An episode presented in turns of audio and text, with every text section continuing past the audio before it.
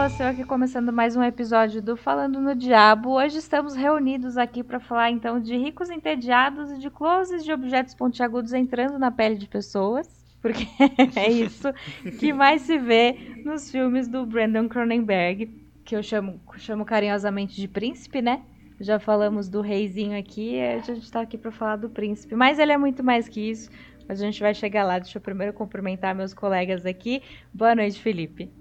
Olá, Sil, olá, infernautas. Então, olha, acho que tudo que leva o sobrenome Cronenberg merece ser conferido. É, como a Sil falou, já falamos, já discutimos aqui o grande, grande, grande mestre Cronenberg.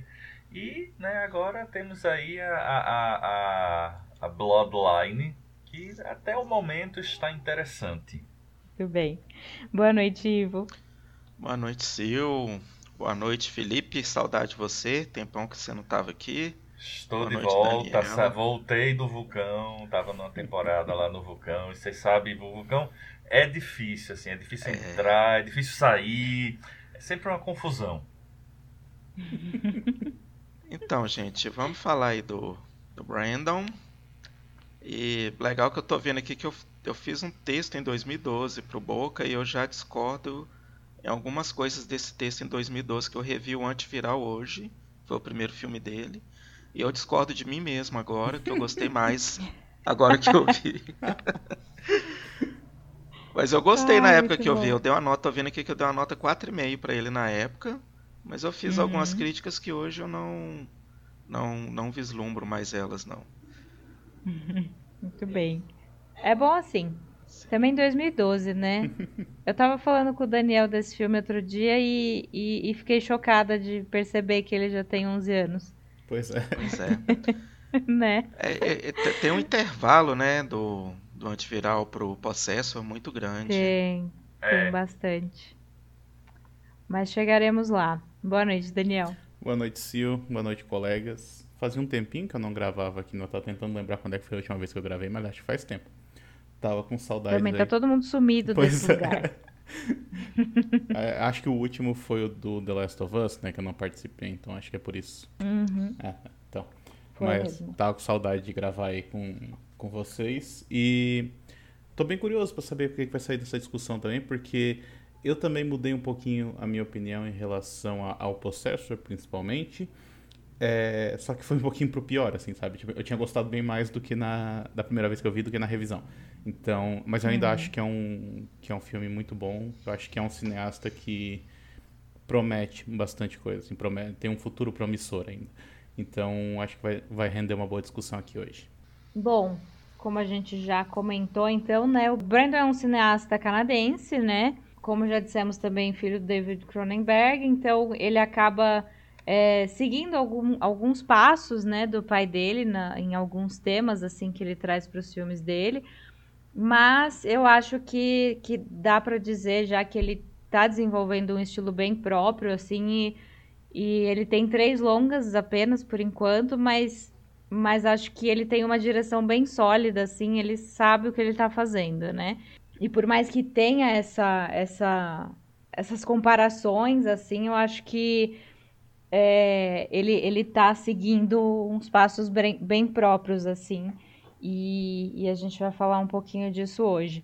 Mas antes da gente entrar no antiviral, eu só queria trazer é, os dois curtas que ele fez, né, primeiro, quando ele começou a carreira dele. Só que eu não consegui achar para assistir. Não sei se algum de vocês chegou a ver algum curta que ele fez.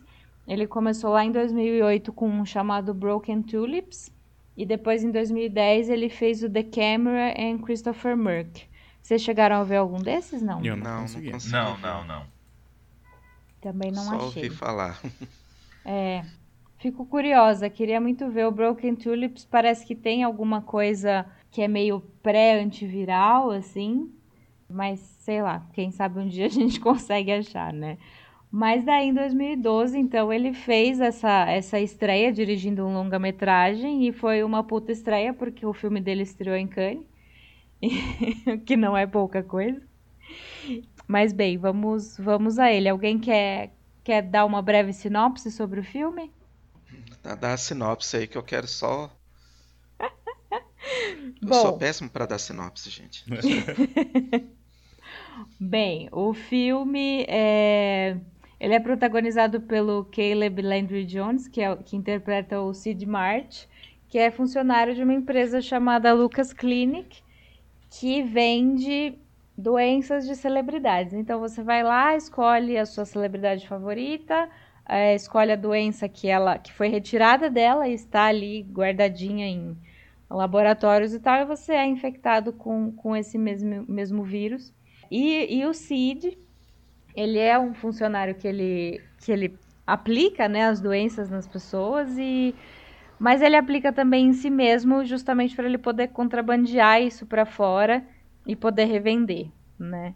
É, eu tinha dito ali no começo que que um tema recorrente dos filmes do Brandon são ricos entediados e aqui a gente já tem uma, um comentário sobre classe, né? Porque os clientes de uma clínica dessa não seriam eu e vocês, gente, não seriam, né? é, mas ele traz vários temas. É, ele fa o Brandon fala, né, que o, a metáfora fácil desse filme é a obsessão que, a, que as pessoas têm por celebridades. É, e compara essa obsessão a, a, uma doença, assim. E, sinceramente, gente, eu acho que dos filmes dele, é, esse, esse é um que eu veria facilmente acontecendo no mundo real, sabe? Não seria surpresa nenhuma para mim se Sim. eu soubesse que isso já acontece. É mais fácil isso acontecer do que o Crimes do Futuro lá do Cronenberg Pai, né? E esse pois aqui é. tá mais calcado na realidade do que aquele, por exemplo. É, então, exato. Mas vamos lá, quero opiniões. Ah, eu só é, queria voltar numa coisa que tu falou ali no, no início, é, tu falou dessa questão de que ele tá, ele tá desenvolvendo um estilo próprio, né? Tipo, ele tá, vamos dizer que ele tá se afastando do, do nome Cronenberg, assim.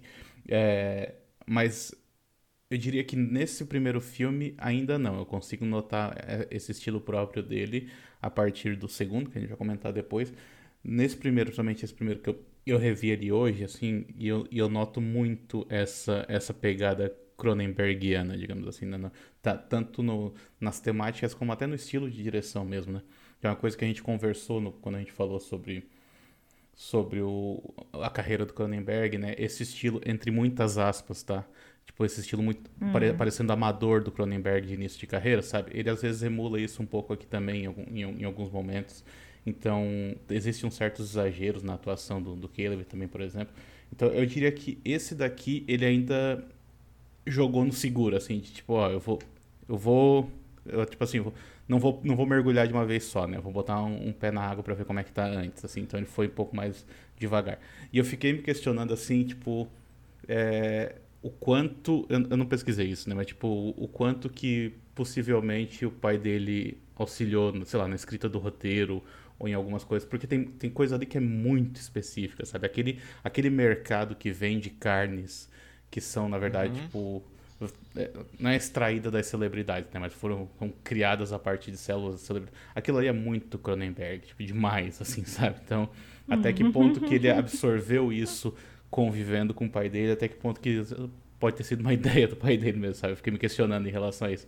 Sabe, tipo, conversas que eles podem ter, ter tido, tipo, ah, eu, tô pensando em fazer um filme assim e tal, não sei o que, e o pai dele fala alguma coisa tipo, ah, devia ter em certo momento um mercado que vende a carne dele, sabe? Alguma coisa. Eu sei disso porque, por uhum. exemplo, o, eu digo isso porque o, o, o, Stephen King sempre fala, né, das conversas que ele tem com os filhos dele, que também são escritores. Então eu acredito que role uma troca aí. É, né? As pessoas estão na mesma profissão, não tem por que se ajudar. Mas nesse filme aqui eu notei muito essa, essa, essa esse aspecto Cronenbergiano mesmo, né? Esse estilo do Cronenberg pai, assim. Mas ainda assim é um filme, uhum. é um uhum. filme excelente. É um filme que funciona muito bem. É um filme que, ah, digamos assim, não é nem metáfora, né? Tipo assim, ele tá tratando aquilo ali de maneira bastante direta, assim. Não, não tem, é. não tem como tu interpretar o filme de outra maneira que não seja dessa que ele tá te, te mostrando, né? Não deixa espaço para muita, para muito, para outras interpretações. Então, é bem direto e eu acho que é um começo bem sólido mesmo da carreira dele. Sim. É, gente, cá para nós, né? Você tem um pai que é o David Cronenberg, escuta o cara mesmo, né? Porque.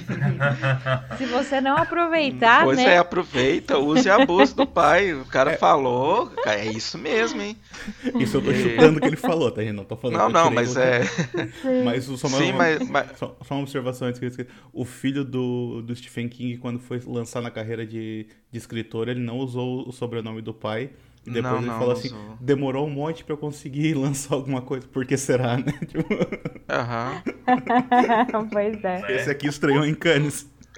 Não, é, é engraçado, assim, que o, o, filho do Stephen King não usou o nome do pai, né? O, o Joey Hill, assim, mas se você olha uma foto dele, ele é igualzinho o Stephen King. Ah, mas ele não usava foto no início é. também, né? Tipo, ele disse é, não usava foto, né? Porque se olhar pra foto dele, você fala, gente, é o Stephen como. King.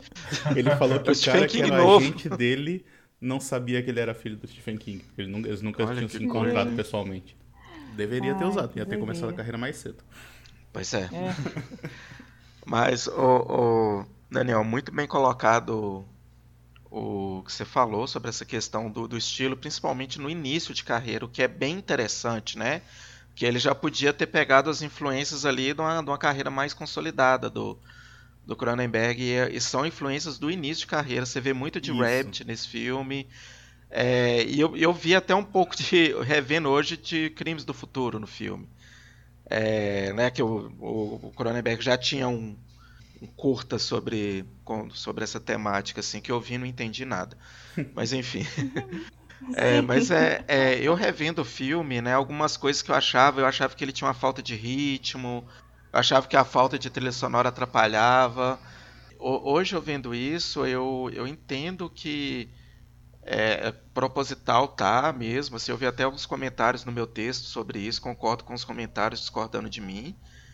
É, é bem proposital e, e que funciona. Hoje eu vendo, eu acho que funciona bem algumas características ali do das próprias influências do Cronenberg que ele usou no filme e eu achei bem legal. Eu é, é, uma, é uma ideia muito ousada, né? Muito estranha, mas muito é, se, se, em 2012 era atual, hoje ainda é mais, né? Esse culto a celebridades que toma umas, é, umas proporções, né? O, a justificativa que você vai ter uma intimidade com a celebridade, você vai estar conectado com ela.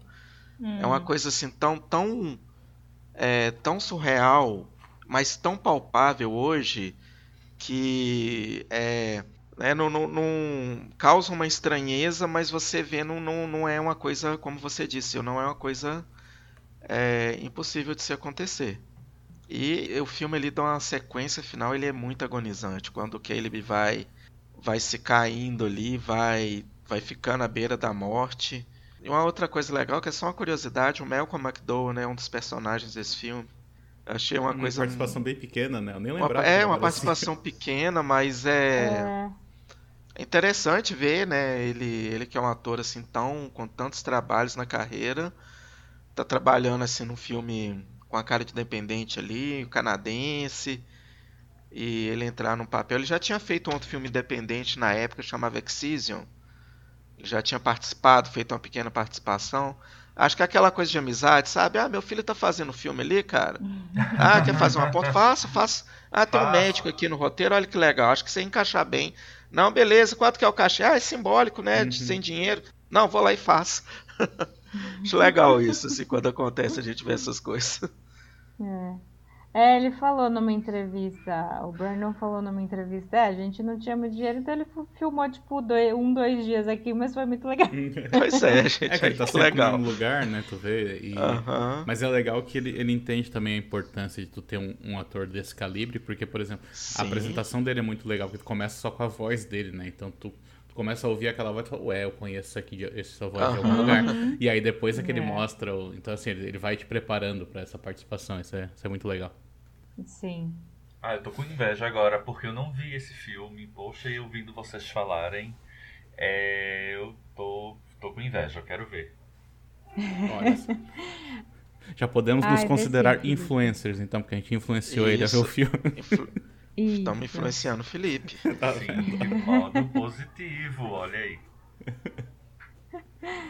Ai, é isso. É, ah, e, e, só voltando um pouquinho no Caleb, eu acho que. Eu, eu acho que eu não vi muitos filmes dele, assim, mas ele me parece que. Tipo, eu gosto muito dele, mas eu acho que o, o que eu já vi dele, ele parece que tá sempre interpretando meio que a mesma pessoa, porque eu fiquei pensando nele no Corra. Uhum. é, é, é, é, o mesmo é a mesma trejeito, pessoa em outra né? situação. Ele tá é, mais sim. forte, né, no Corra, assim, fisicamente. É, é, não, no, no, no antiviral ele parece que vai cair duro a qualquer momento. acho, né? que, acho que ele tá fez um. Aquele... Se bater um vento, um vento forte, leva, né? Ele fez um X-Men com aquele também. termômetro na boca. Mas acho que ele, fez, fez um X-Men também. Ele fez X-Men primeira classe, daí é um, é, classe. é um pouco mais puxado pro, pro cômico, assim, né? Mas... Ele é o, o moço lá da. Ele é um que tem um poder na voz, assim, que ele dá um ah, grito, uma coisa assim, daí é, não lembro exatamente o que é. Mas, sim, no Corra, no Corra ele tem uma, uma presen essa presença mais forte mesmo, né? Tipo assim, uhum. presença de cena mesmo. Uhum. Eu lembro uma, uma entrevista do. É, fugindo um pouquinho do assunto, uma entrevista do Jordan Peele uma, uma vez. Acho que foi entrevista ou, ou nos comentários do, do filme, não lembro agora. Mas ele fala que a lógica do Corra é que todo mundo ali, né? Todo mundo naquela, naquela casa tá fingindo ser uma pessoa que não é, né? Tá, tá fingindo ter uma uhum. personalidade, personalidade que não tem. Fala, a única exceção é o personagem do Caleb. Ele é ele mesmo do início ao fim. Ele não finge ser diferente do que ele realmente é. Tipo, desde a é. primeira é. cena que ele aparece até o final, ele tá sempre igual. Tipo, ele, ele se mantém o mesmo. Então ele é, ele é o personagem mais sincero de todo o filme, sabe? E nesse caso aqui, tem uma questão de tem uma discussão muito legal. Eu não sei se a gente vai entrar em spoilers, né? Eu não sei se é, acho que sim. Eu acho que podemos. Felipe, Oi. Avisa. se você quiser, se você quiser ficar de fora dos spoilers, a gente não, você não, dá uma eu, mutada aí, eu boa. te aviso pra você voltar. Não, não mas eu também não, vou entregar muita coisa, mas é só a questão de que em certo momento do filme, é, ele, ele é questionado em relação a por que que tu tu injeta as doenças em ti mesmo. Né? Ele usa isso como uma forma de poder é, né, contrabandear as doenças e tal, não sei o que, mas aí tem um personagem que fala, é, tu teria outras maneiras de fazer isso, tu não precisaria injetar o sangue de uma pessoa dentro de ti, tu conseguiria fazer isso de outra maneira. Por acaso tu fez isso porque tu também é um fã? Tu se, tu se posiciona de maneira diferente dos demais, mas na verdade tu é igual a eles? E aí eu fiquei com isso na cabeça, né? E o filme responde isso no final, né? Tipo, no final ele deixa claro, mas ele vai, ele vai dando indícios dessa resposta ao longo do filme todo, né? Tem uma hora que o cara, que o cara do mercado oferece aquela carne para ele, ele aceita. Então tem, tem coisas assim, é, então tem coisas assim que o filme vai, vai te entregando algumas possíveis respostas para essa questão que na verdade é, é, respondida no final, né? Mas eu achei interessante uhum. isso do desenvolvimento do personagem mesmo. Sim, total. Gente, que final é aquele, viu? Puta merda. Caralho, viu? A proposta Ai, dele no final, assim, foi uma coisa assim, bem. Eu não esperava aquilo. Ah, eu gostei muito. Eu acho que é isso, né? É, é essa metáfora óbvia, não é nenhuma metáfora, tá, tá bem ali na cara. Então, para quem gosta, sei lá, de um negócio mais misterioso, né? Não sei o quê. Mas mas eu acho que é um filme muito redondinho, assim, e, e muito satisfatório. Eu acho interessante, eu a gente vai ver isso no trabalho, que ele, ele pega temas muito atuais, assim, para inserir, né, no, uhum. no, nos filmes dele. Esse culto às celebridades, assim, em 2012 até hoje. E já antes, né, já era uma coisa muito muito forte, assim, mas eu acho que em 2012 estava um trem bem, bem louco, assim, na época. do, né, dessa questão. No, no Possesso tem uma coisa que é interessante também do. Que, que ele insere no filme, eu acho que até sobra no filme, mas ele insere uma, uma pequena crítica lá que, que é interessante. A gente vai falar daqui a pouco. Só então, antes da gente entrar na parte do, do Possesso, uma coisa que eu achei interessante a respeito do antiviral é que ele tá falando dessa ideia de celebridades e tal, né? Só que ele nunca diz por que, que aquelas pessoas são famosas. Elas são famosas só porque elas são famosas, elas são celebridades só porque elas são hum. celebridades. Não são necessariamente atores, modelos ou cantores ou qualquer coisa assim, são celebridades, né? É, ser celebridade é uma profissão, né? Exato, e é real mesmo, né? cada vez mais real, né? Pois é. Bom, é, antes da gente chegar no Possessor, na verdade, o roteiro de Possessor começou a ser escrito logo depois de Antiviral, assim. Mas o Brandon teve muita dificuldade de conseguir algum financiamento, os anos foram passando, ele escreveu, tipo, 30 versões diferentes do filme ao longo dos anos. E até que em 2019 ele lançou um curta, que mais um curta, né? E nesse meio tempo ele dirigiu vários é, videoclipes, assim. Mas em 2019 ele lançou esse curta que tem é, algumas ideias. Ele disse que usou algumas ideias que ele iria usar em Possessor depois, porque já que ele não estava conseguindo fazer o filme, ele, ele fez esse curta. Eu vou falar o nome. Ele falou: eu vou dar um nome comprido. É um curta muito curto, então eu vou dar um nome comprido para chamar a atenção.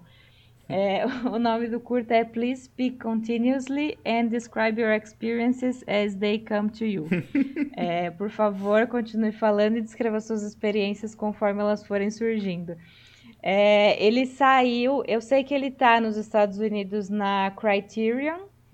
É, ele saiu no, no VOD de Possessor, então quando você compra lá nos Estados Unidos o Possessor para assistir, esse curta vem junto.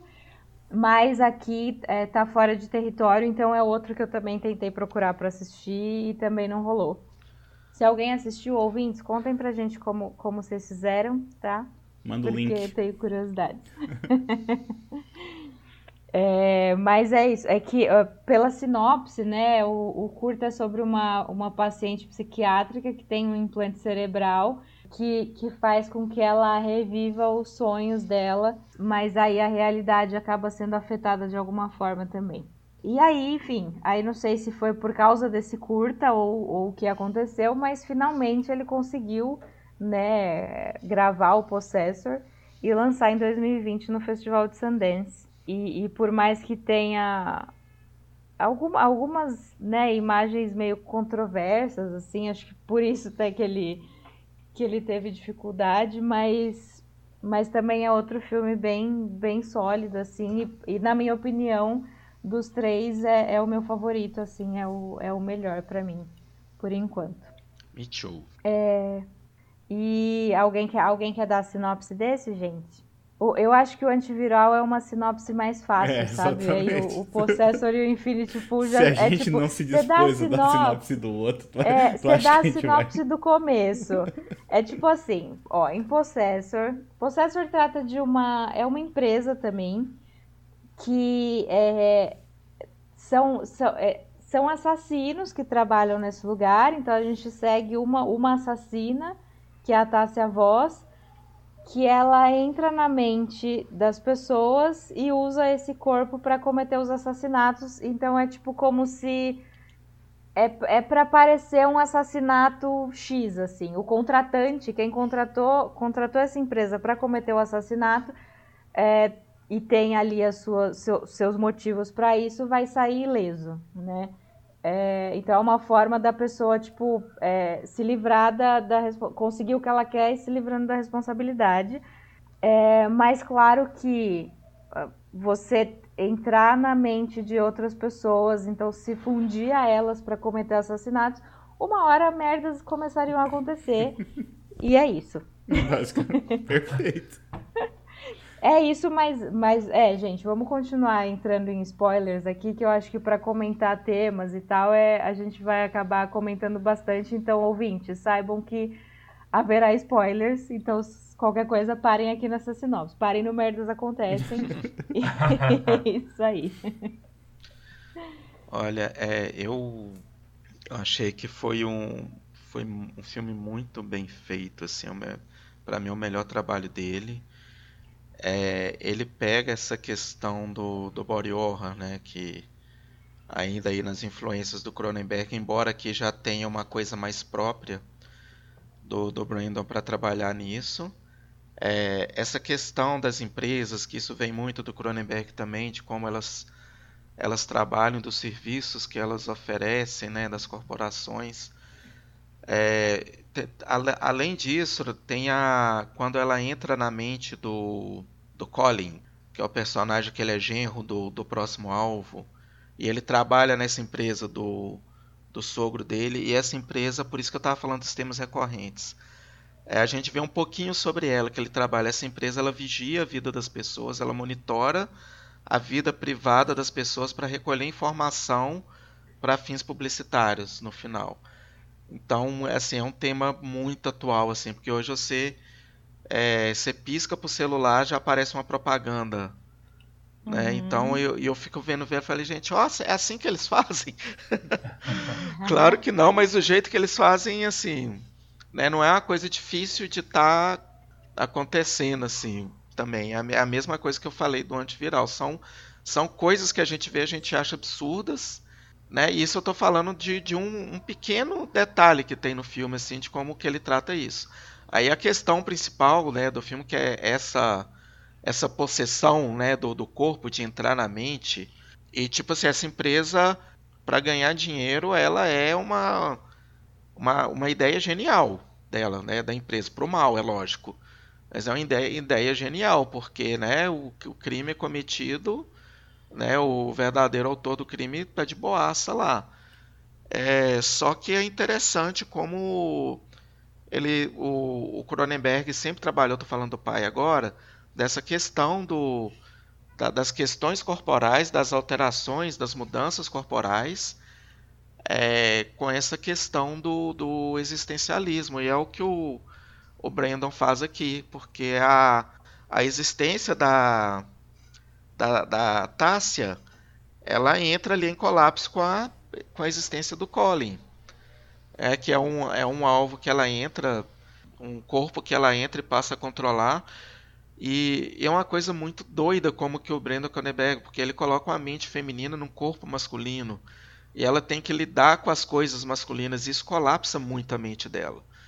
Né? Tipo, até vamos é, os desejos sexuais do homem. Né, ela acaba lidando com isso e é, é uma coisa que é muito acertada assim de como isso é uma coisa futurística assim uma coisa estranha de roteiro e uma coisa passível talvez assim passável tem uma passabilidade disso aí uhum. é, é, muito interessante e como que ele traça esse paralelo né do da tecnologia né em uso em usos de, de, lucratividade, assim, como que são os escrúpulos? Não, que não tem, né? Não tem escrúpulos. Exato. Eu acho que eu tive uma, uma leitura muito parecida com a sua, Ivo. É, eu gosto do filme. Eu, eu vi na época que ele foi lançado, ou seja, ele é 2020, então eu devo ter visto. Enfim, assim que ele ficou disponível em algum lugar eu usei uma expressão quando eu assisti o filme que eu falei, poxa, eu, eu, eu entrei na. Eu curti a viagem, sabe? É, porque, é claro, ele, ele.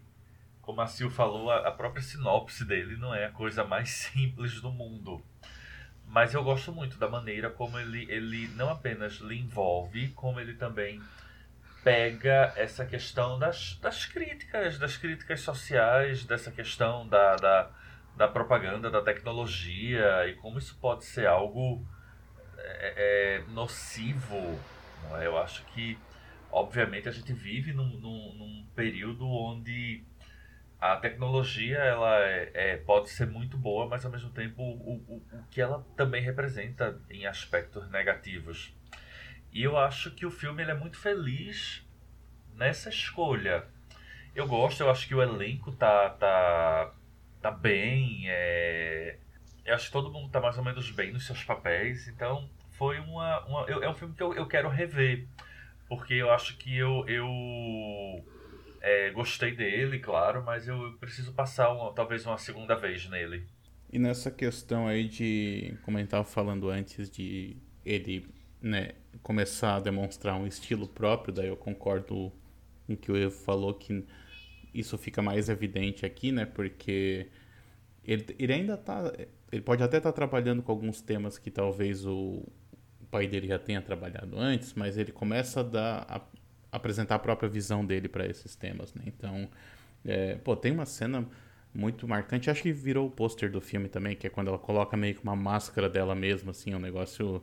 Uhum. Não, é ele, Eu não lembro direito exatamente o que acontece. Ele usando a máscara dela, alguma coisa do gênero. Então, tipo, essa, é. essa total perda da identidade, né? Total é, desconexão Isso. com a realidade mesmo, né? Que, por exemplo, é uma uhum. coisa que o que o Cronenberg, pai, já tinha feito no Existence, por exemplo, né? Tipo, essa, essa ideia de tu meio que perder a noção dessa mistura de realidades e tal. Só que o Cronenberg, ele, ele tinha, nesse caso, uma, uma visão um pouco mais realista, né? Tipo, ele não ia muito mais para esse caminho, quase um caminho metafísico como foi, como o Brandon faz nesse caso aqui.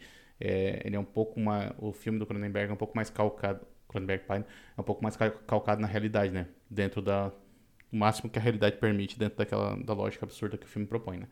Mas nesse caso aqui ele, ele meio que se, se solta disso, ele vai para um para uma aspira de é, de metafísico mesmo, né? Ele vai, vai longe no, na, na, proposta dele. Então, é um negócio que é bizarro, mas que, é, assim, é um pulo muito grande desse primeiro filme dele, né? Tipo, do primeiro pro segundo, porque tu vê que no primeiro ele ainda tava, como eu disse, né?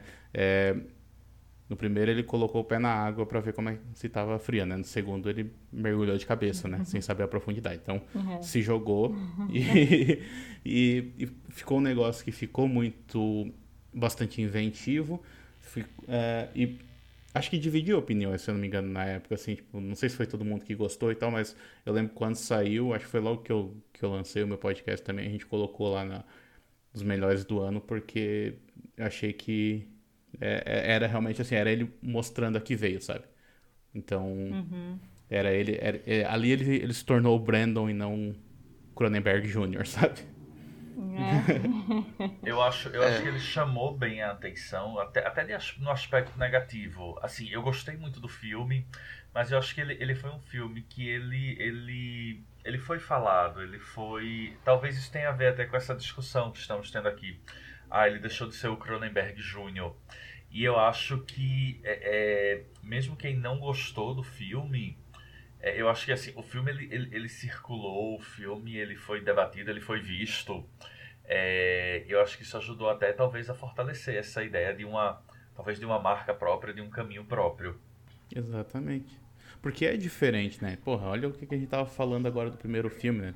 Da, de doenças e de manipulação corporal e coisa assim, tipo, meio que vendendo carne humana. Isso é muito Cronenberg pai, né? Então, o pulo que ele dá para esse filme é muito grande. É, você falou uma coisa interessante, Daniel, dessa perda da identidade, que o filme ele trabalha muito nisso, né? E a, a cena, né, que dá e dá, dá a, né, a imagem do pôster, aquela uhum. cena que ela é muito perturbadora. É, a gente vai vendo esse, esse estilo de, de, de, devaneios assim, de loucura na mente da personagem, que aquilo é uma coisa que está na mente, né, da personagem, aquilo está acontecendo na mente dela. Você vai, a gente vai ver isso também no, no Infinite Pool, um pouco disso. Aí já é a questão um pouco do, do estilo próprio dele na, na, na própria estética narrativa do filme. E que, que, é bem legal. É uma coisa muito psicodélica que ele fez, assim, uma coisa com luzes muito forte, cores muito fortes. É, e muito, muito desconfortáveis, assim. E bem, bem interessante como é, ele trabalhou isso no filme, essa questão dessa perda de identidade e de como funcionando isso visualmente a gente vê no, não só uma questão de olha, eu não sei quem eu sou mais, não, ele mostra isso numa coisa visual mesmo assim, ele traz uma, traz uma ima imagens muito forte disso. E isso é muito legal no filme. Eu gosto até antes que, que a gente vê lá no. A primeira cena já é de um assassinato, né? E, e, a gente vai ver depois quem é a, a, a Tássia, a voz. E eu gosto daquela cena lá no começo, quando ela tá chegando em casa. É, ela tem um marido e um filho, né? Mas é, quando ela entra no corpo das pessoas assim, vão dias, né? Ela vive um tempo a vida daquela pessoa. Então, para o marido e o filho, ela, o trabalho dela é viajando, eles não sabem nada, né? Não sabem nem onde ela está. Então ela é bem, bem distante mesmo, é uma relação bem distante. E quando ela tá chegando em casa depois dessa primeira missão, ela para antes e ela fica falando, tipo ensaiando, né, como ela vai falar com o marido, como ela vai falar com o filho. E depois a gente vê quando ela tá observando o Colin, porque é no corpo dele que ela vai entrar depois, então ela precisa pegar trejeitos, precisa pegar a forma de falar. É a mesma coisa que ela tá fazendo. Uhum. Né? Então você vê desde lá como ela já não, não já é difícil para ela voltar a ser ela mesma, né? Ela já tem que ensaiar para ser ela mesma. Então, tipo, já já já tá tudo perdido desde ali. Assim. ali na, na cena dela com o marido dela, isso é bem interessante, porque é uma tentativa de reatar que ela uhum. se sente uma ameaça para ela e pro, pro marido e pro filho, né? Porque é. ela ainda sai com com aquela coisa ainda do que ela acabou de fazer, então ela não sabe muito bem quem ela é ali. Isso é muito interessante também de como que ela lida isso no dia a dia. É. E é legal, né? A Thais, ela é aquela atriz que fez o Mandy também. Ela é muito boa.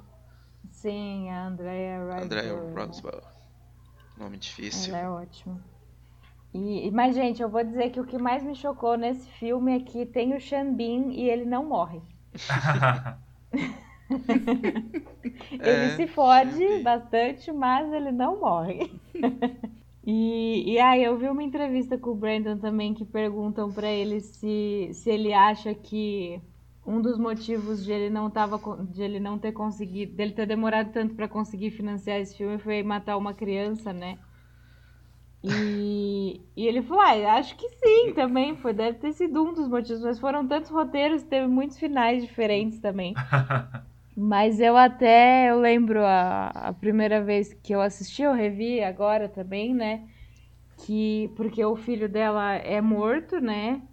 E, e é um negócio bem, bem gráfico, né? Nossa, bem violento, uh -huh, assim. Sim. Que ele leva um tirozinho, você fala, ah, beleza.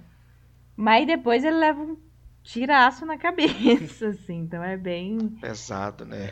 é tenso mesmo, é. Mas é isso, mas é, é um filme, visualmente assim, é um filme bem bem doido mesmo. Eu gosto muito também dessa psicodelia, das cores.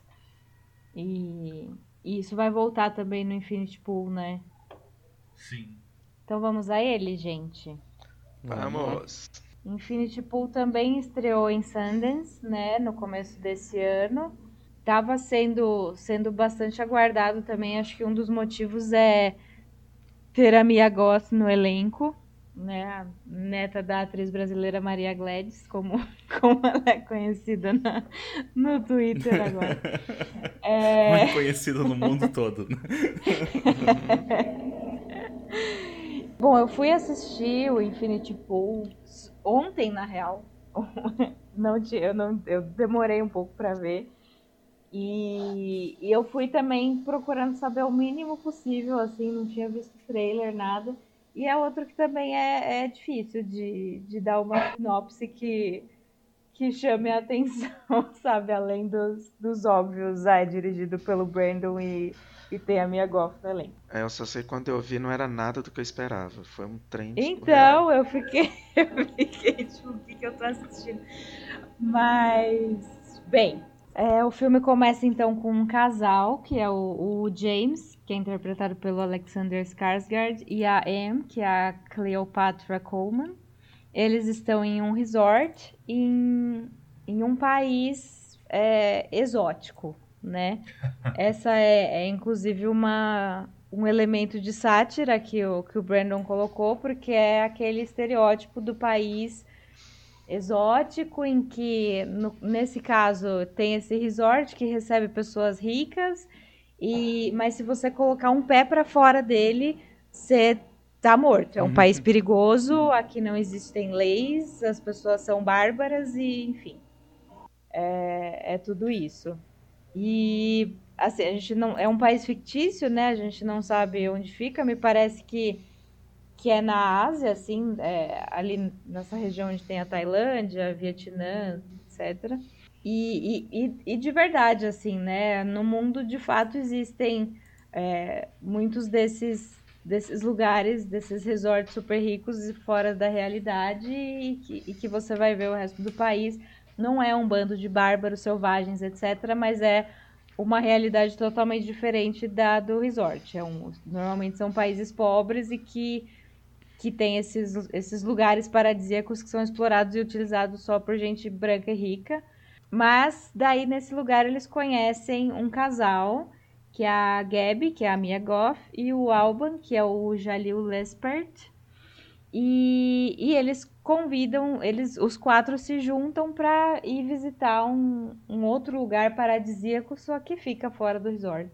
E na volta, o, o James está dirigindo o carro, porque estava todo mundo bêbado, ele acaba atropelando e matando um, um morador local.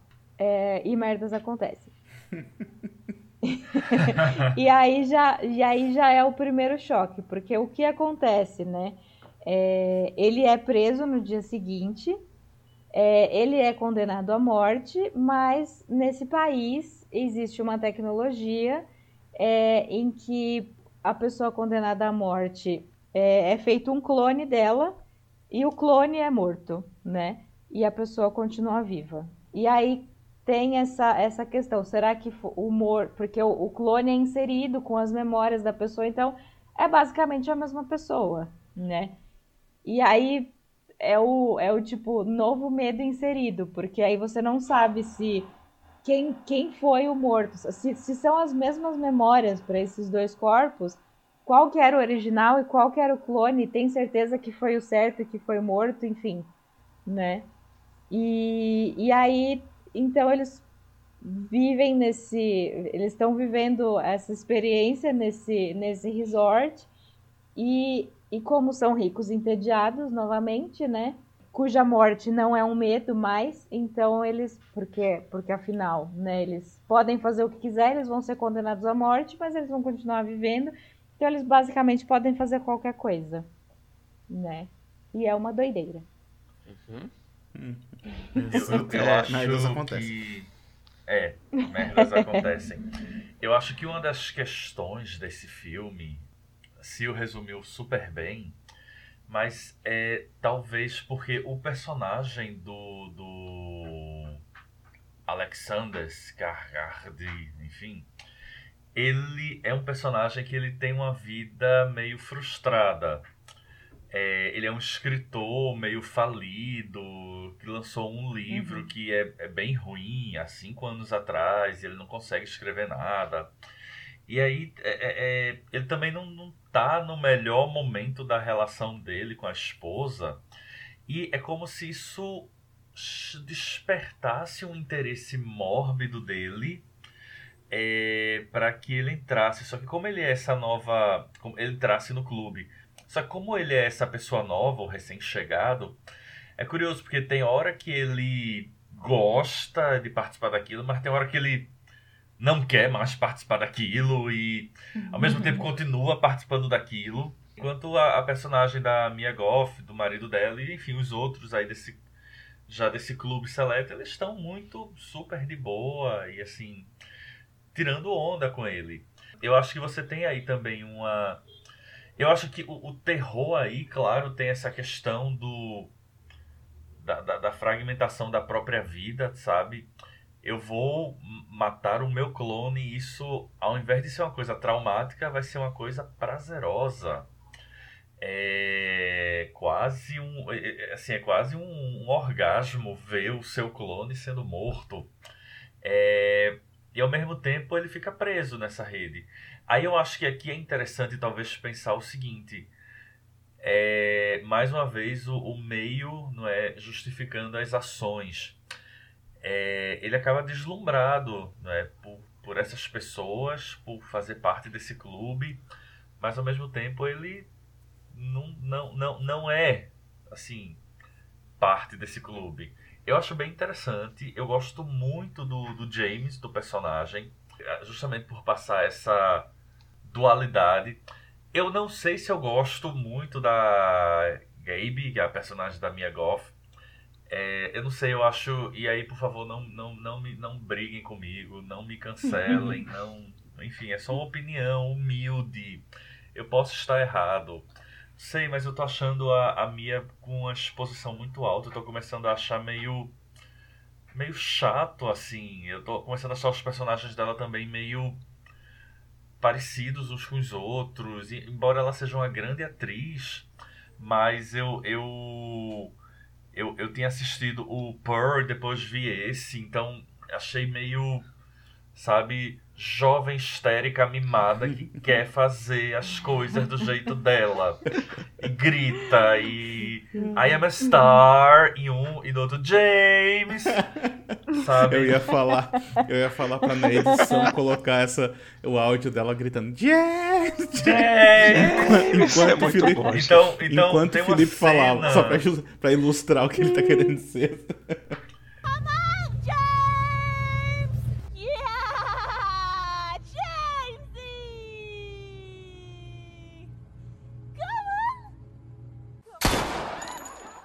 E aí tem uma cena que eles. O, o James está fugindo, aí eles vão num carro, param um ônibus, e aí o James está andando e ela tá no, no capô do carro, o carro andando, ela berrando, James, não sei o que, seu livro é chato, James. E aí eu só via ela como Pearl também, I'm a star. Então eu fiz, ai meu Deus, que, que... Pra mim foi talvez a única coisa que não funcionou. Talvez tivesse sido uma outra atriz ou uma outra concepção. Mas é isso, eu tô achando que a Mia Goff, ela tá com muita exposição e eu tô começando a achar uma coisa meio repetitiva nos últimos papéis. Não sei, minha humilde uhum. opinião, jogo pro grupo. Ah, assim, nessa questão, assim, eu acho que eu, é o papel mesmo. Acho que a personagem, as personagens acabam por ser parecidas em algum momento ali. Eu acho que falando mais do, do Infinity Pool, é, é aquilo mesmo, né? Rica, mimada, que faz o, quer fazer o que quer, né? Então acaba sendo uma coisa irritante mesmo. Ela, ela é uma pessoa em um certo momento irritante. É, eu acho interessante, Felipe, disso que você trouxe, vou voltar um pouquinho, é, e a Sil também, que é, que é justamente essa questão do, do personagem do James. James! é, é porque ele, ele é um, um, vamos dizer assim, um coitado, né? Porque quem tem sim, dinheiro ali sim, é, a, é a esposa dele. É. E, e, ele é um coitado, que não consegue fazer nada, ele tá ali à sombra, frustrado por causa disso. E lendo ele, né, o pessoal entendendo quem ele é ali na, naquela relação, eles começam a manipular para brincar com ele, né? Ah, eu sou seu fã, nossa, eu adoro o seu livro, quando é que você vai lançar o próximo? Né? E isso alimenta o ego dele, né? Faz ele elas atraem ele para o mundo dele para fazer chacota com ele, né? E, e, isso aqui eu viro falo que é uma coisa que eu não esperava. Porque Sim, que muda isso é bem bizarro, né? Ah, é, é uma, é uma coisa muito bizarra, porque ela vai, vai para um. Né, essa, essa, essa quebra de narrativa, assim, ela vai para um uma coisa muito bizarra que eu fiquei falando, gente, o que que eu tô vendo? Porque ele virou uma chacota para o grupo de ricos, dentro daquele absurdo de criar clones, de matar e se divertir com isso. Falei, caralho, que filme maluco! E eu pensei, e eu adorei, porque né, é uma coisa que. É a coisa que surpreende, a gente surpreende bem, que eu acho que funciona bem no, no filme, ela é bem feita. É, mas, assim, Felipe, eu concordo com você, né? A Mia Goth realmente, ela, ela fica irritante durante um filme, assim, mas eu acho que é, é isso mesmo que o diretor queria. Então, né, eu não sei se a gente pode culpar uma não, atuação eu, eu, dela. Eu, eu acho que a personagem é irritante. É, eu, eu, eu, é isso, veja, a personagem ela é irritante mas eu acho que eu tava muito com a Pearl na cabeça. Então mas eu vi, eu vi... né? Não, pois é, coincidiu. Uhum. Mas é isso, eu acho que ela vem de personagem. E aí é onde eu, a, a, minha pontuação. Não é que ela seja uma má atriz, só que eu tô achando que, por exemplo, esses últimos dois papéis eram meio, meio iguais, sabe? Uhum. Claro, diferentes, mas assim, com personagens jovens irritantes. A diferença é que um era rico e outro era pobre, sabe? Então, talvez uhum. se eu não tivesse visto o Pearl, eu tivesse. Eu ia achar a personagem irritante, mas eu ia dizer, pô, que massa. E aí, na verdade, o que eu vi foi, ai, de novo, outra personagem irritante da minha Goff. Ai, que saco, sabe? É, ou então, se fosse uma outra atriz ia ser uma outra pessoa, a mesma personagem irritante, mas aí com outra pessoa fazendo. Eu acho que o único bloqueio que eu tive foi, foi esse, o fato de vir sequência. Uhum. Uhum. Mas eu quero voltar uhum. numa coisa que tu falou, Felipe, dessa questão, acho que foi tu que comentou, dessa questão do, do cara estar tá inserido nesse meio, só que na verdade ele não pertencer bem a esse meio, né? Porque essa questão do, do pertencimento eu acho que é muito importante, né? Porque como mencionaram aqui, ele, ele casou ele, ele virou rico porque ele casou, né? Ele não, só que, tipo assim, ele provavelmente não tem dinheiro. Se ele se divorciar, ele provavelmente fica sem nada. É, é ele é lascado. Ele, tá, ele é tipo esse, sei lá, ele é quase como se fosse o, o novo rico, né? O cara que tá descobrindo esse mundo pela primeira vez, tá se, se maravilhando e ao mesmo tempo se assustando com, com tudo isso, sabe? Porque é um outro mundo, é um mundo completamente diferente do nosso, né? E aí isso atrai uhum. ele em alguns momentos, tanto é que ele próprio que esconde o passaporte dele para eles não ir embora. Só que Sim. tem uma hora que ele fica, que ele fala assim, opa, é demais para mim isso aqui, eu vou, vou querer sair, porque não, não rola não, tá ligado? Só que daí ele percebe o quanto que ele tá, que ele tá preso naquele, naquele espaço, né?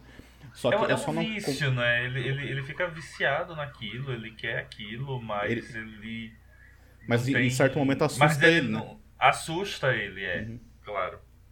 Eu só não concordo, acho que foi o Ivo que falou que o cara é um coitado, porque eu não, eu não definiria ele dessa maneira, porque se é um cara que vai que é um escritor que não escreve nada e vai para um resort em busca de inspiração, ele não é um coitado, ele é um preguiçoso, na verdade. É, é, é Mas... talvez meio, meio mal o negócio, é porque ele, a gente sabe que ele não tá ali por conta dele, né? É. Ele é tá ali por conta da esposa da dele. Mas é que, que, trouxe ele ali é, pra buscar inspiração. Mas tu não vê Isso. em nenhum momento ele se sentando na frente do computador não. pra escrever alguma coisa. É, é não, sim, sim. Gente, eu escreveu, vou, vou mudar o meu, é isso mesmo. Eu concordo com você, Daniel. Volto, volto é um que eu falei do, mesmo. Ele escreveu volto do Stephen King. Stephen King fala que não existe bloqueio, existe gente preguiçosa.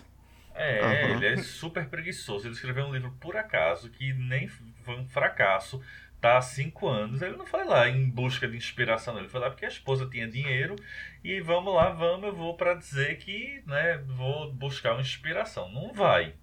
Não, e eu não penso em duas vezes em, né, em ser, né, se deixar ali seduzir pela, pela personagem da Gap. Não pensa, ele tá lá para curtir. Mas mesmo assim eu fico com um pouco de dó. é. Ah, eu acho engraçado que a, a parte que a Gabi fala, ai, você é tão idiota que a gente ia te meter em algum problema, mas você acabou que se meteu sozinho. Sim, nossa. Isso foi muito. Ai, que dó. Eu, mas eu, eu, eu, eu concordo, Silvio, falou que, que chega da pena dele, mas porque é uma coisa interessante, né? Porque eu o Alexander Skarsgård, ele é o cara, né, esse cara grandão com essa presença toda, mas ele consegue interpretar um personagem que é frágil, né?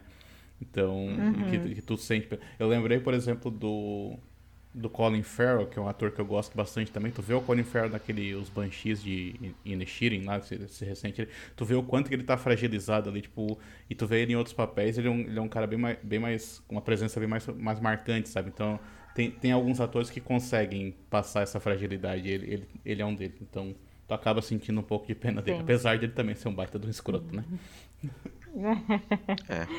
Sim. É a zona cinza, né, gente? É igual quando. Com, com, personagens que são maus, mas não são maus, assim, né? Tem é que ele é mau, mas tem gente pior, né? Exato. Muito pior. Até tem uma cena também que, que me remeteu um pouco ao, ao Homem do Norte, quando tem um, uma pessoa que está encapuzada ali e o, e o James vai bater nele e começa todo se preparar, ah, sim, assim. Sim, sim. Me lembrou quando no Homem do Norte, quando os caras ficam lá fazendo aqueles rituais e gritando e não sei o quê. É, aliás, aquela cena do cara encapuzado é, também é outra surpresa, né? Levei um susto. Soltei aquele. Uhum.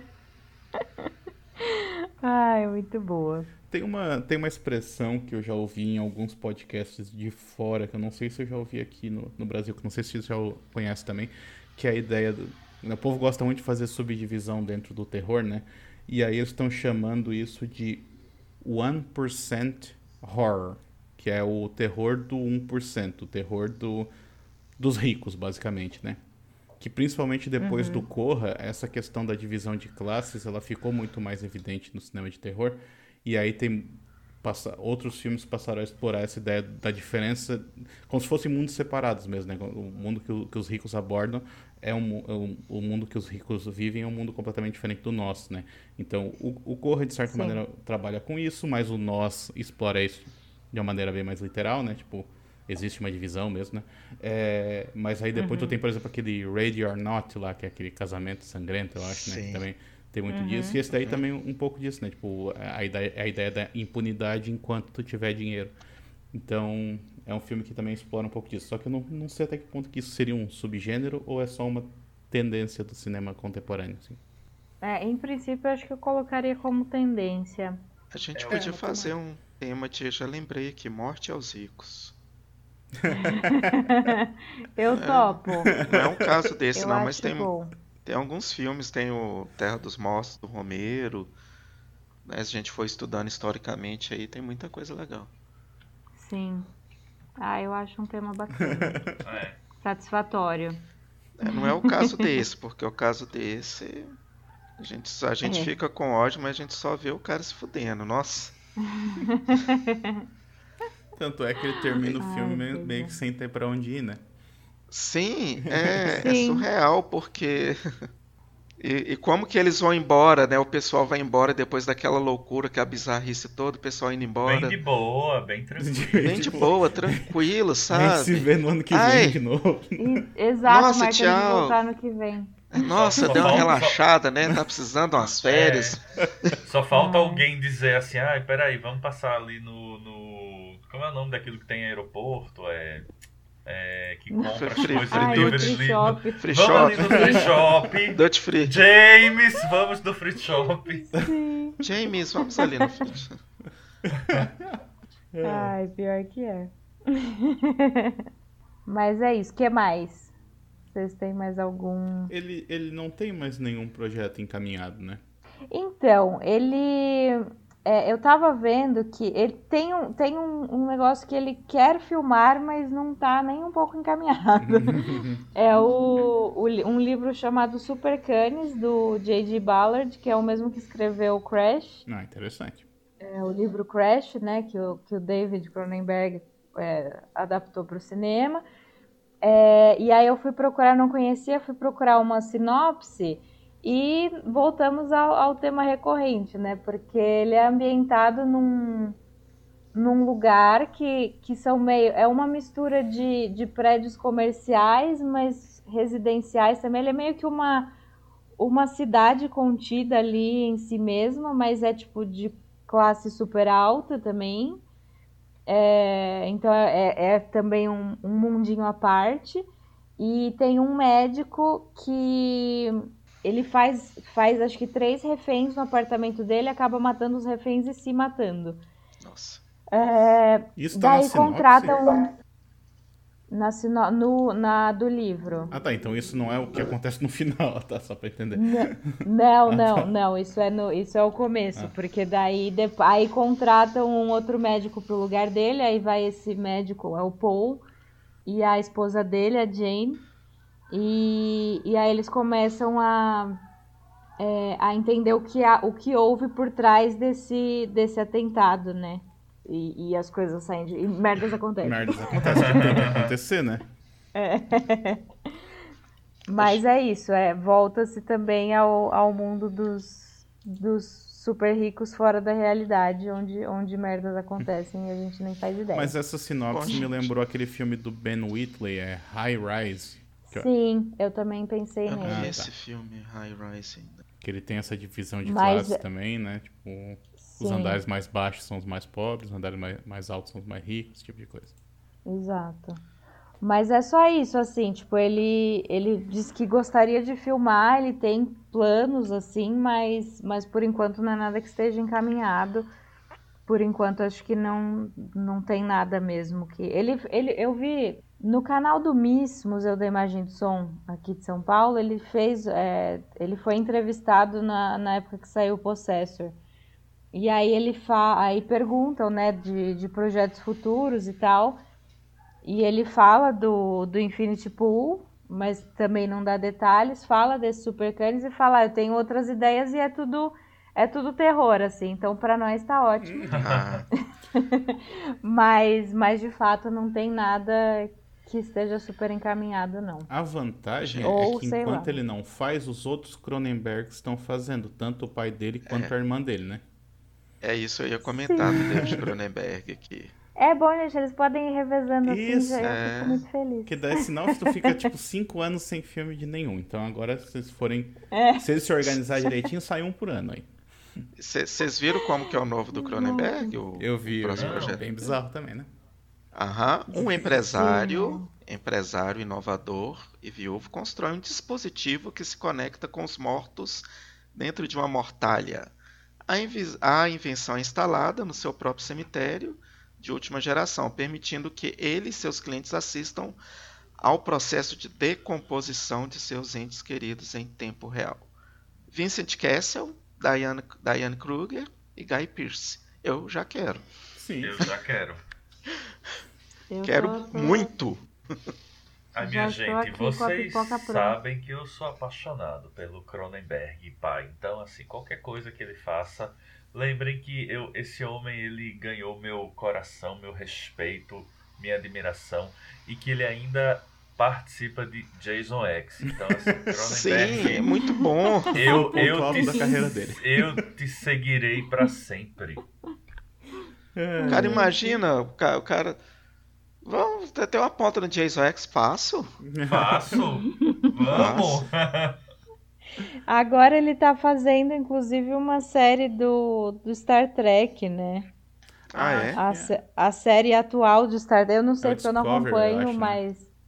Acho que sim. Hum. E ele tá lá no elenco. Acho que é no elenco fixo, inclusive. Nossa. É. E ah, uma coisa que, que também vale notar, gente, é que todos esses filmes do Brandon que a gente falou, o roteiro também é dele, né? Sim. E...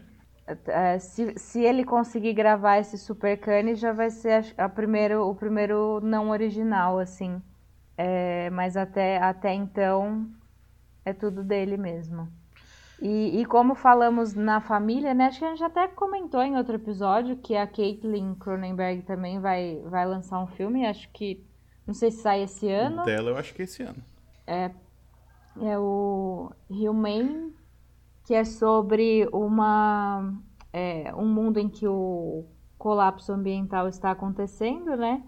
E, e deve-se acabar com 20% da população mundial.